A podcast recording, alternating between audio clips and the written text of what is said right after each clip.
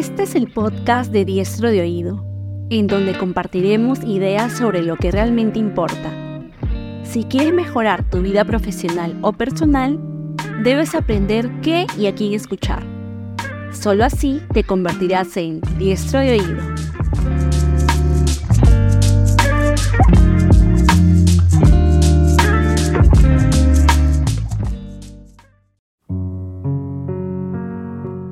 Había una vez un joven apasionado por las letras, un alma poética que desde la adolescencia hasta la juventud se sumergía en la escritura de forma anónima. Sus palabras eran un secreto guardado entre las páginas de cuadernos que nadie más que él conocía. Era como un rincón íntimo donde plasmaba sus emociones, pensamientos y experiencias. Un mundo que se limitaba a sus propios ojos. Un día, el destino quiso que un amigo descubriera uno de esos cuadernillos de escrituras. Fue un encuentro fortuito, un momento que cambiaría la perspectiva del joven escritor. Su amigo quedó impresionado por las palabras impresas en esas páginas, encontrándose identificado con muchas de las cosas escritas. Aquel descubrimiento no solo sorprendió al autor, sino que también actuó como un poderoso sustento que despertó su deseo de compartir su arte con el mundo. El amigo se convirtió en un motivador, alentándolo a mostrar al resto lo que antes guardaba celosamente. Aquellas palabras que eran suyas y solo suyas, ahora tenían el potencial de salir a la luz. Fue un impulso necesario, un cambio de perspectiva que transformó la manera en que el escritor veía su propia obra. De ser algo personal y guardado, la escritura se convirtió en una expresión que podría ser compartida y apreciada por otros. Con el tiempo, el joven escritor se aventuró en nuevos horizontes literarios.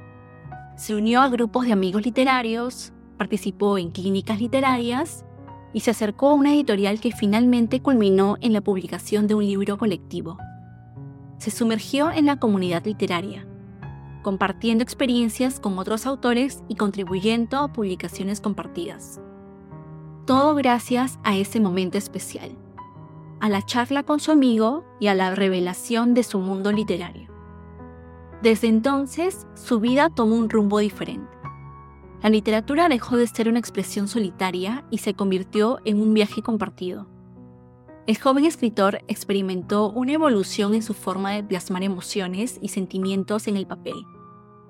Cada palabra escrita era un reflejo de su crecimiento personal y literario. La poesía, para él, se convirtió en una montaña rusa de sentimientos, un viaje lleno de giros y contragiros que, al final, conducían a una conclusión musical, un matiz que añadía profundidad a sus creaciones. Aunque guardaba tesoros literarios antiguos como un tesoro personal, también se aventuraba en nuevas formas de expresión. La evolución no solo estaba en las palabras, sino también en la búsqueda de participar en la creación musical. Aunque el futuro era incierto, su historia literaria continuaba, marcada por ese momento único que cambió su perspectiva y lo llevó a compartir su pasión con el mundo.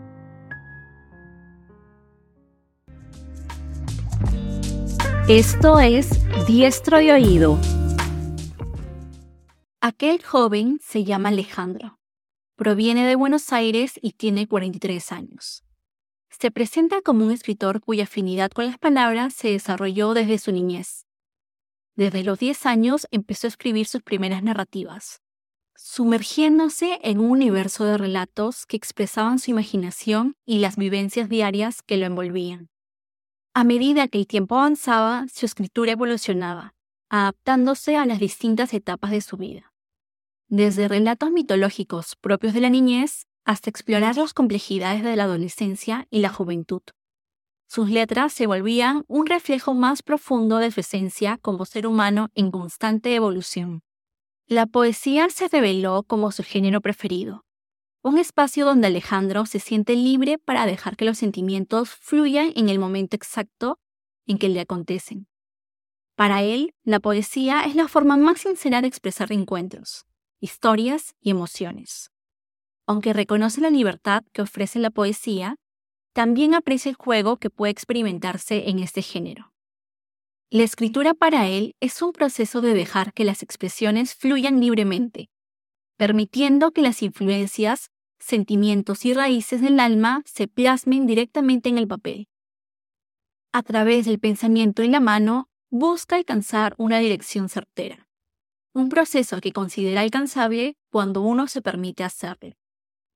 Aunque gran parte de su escritura se nutre de experiencias personales, Alejandro no duda en dejarse contagiar por las historias que ocurren a su alrededor, incluso aquellas que no están directamente relacionadas con él.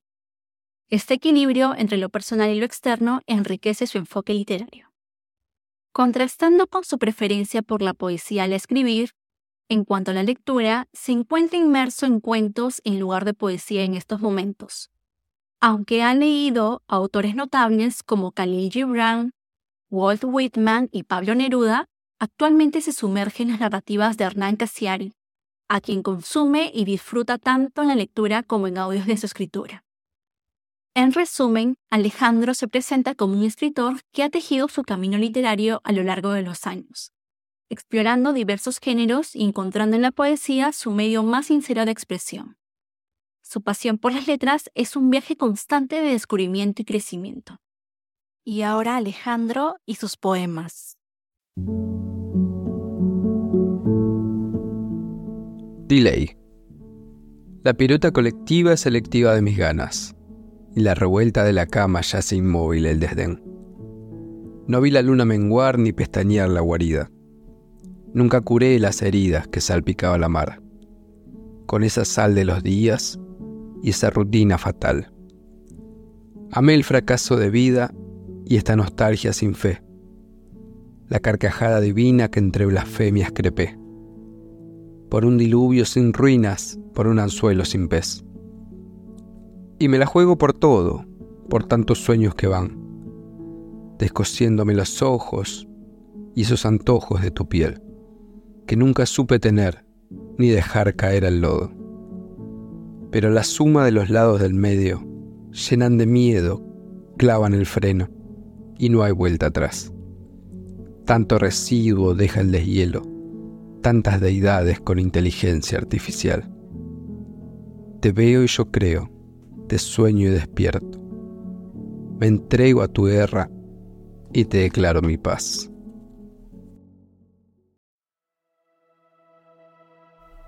Algún día, algún día mandarás todo a la mierda. Castillos de princesa y sábanas revueltas. Y no importarán los cuentos que fueron muriendo lento, entre paredes de celda, que nadie los tuvo en cuenta. Tal vez el llanto seco de tanto escombro suelto. Maneje los hilados del alma eterna, y olvidarán que fuiste quilla de un buen navío, entre las olas mustias de un mar que enferma. Y la carcajada en burla por la que pagabas tiempo se cocerá en la olla junto a la carne de los placebos, por esos pactos grises que congelaron dioses del miedo. Quizás un día de estos, o una noche que tanto invento, con la impaciencia absurda que desvanece cualquier recuerdo. Se deshará el vacío que te guardaste lejos dentro del viento. Y ahí te dará lo mismo si de superar la trama se encargará mañana nuestro febril destino.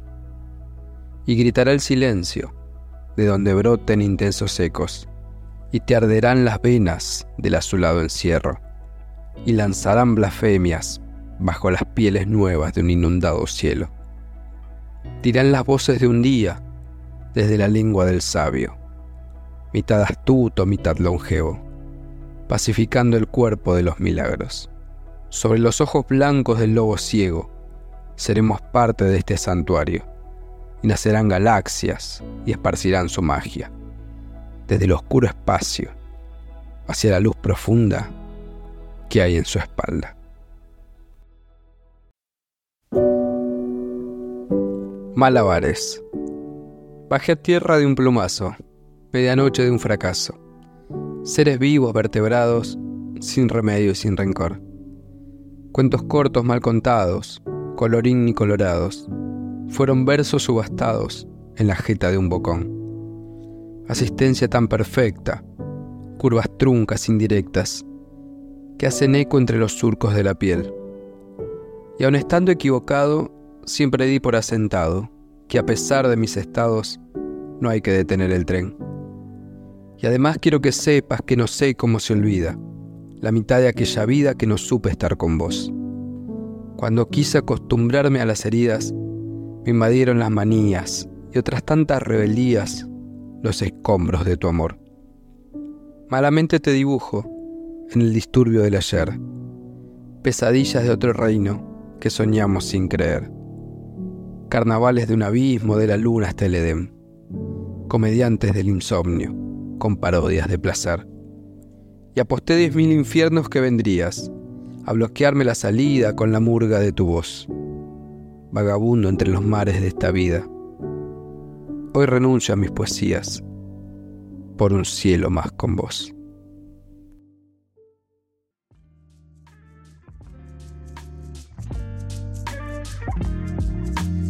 Gracias por escuchar el podcast de Diestro de Oído. Recuerda que puedes suscribirte en Spotify, Apple Podcast, Google Podcast o en tu reproductor de podcast favorito. No olvides visitar diestrodeoído.com para disfrutar nuestros contenidos en otros formatos o encontrarnos en redes sociales y en Substack. Hasta la próxima.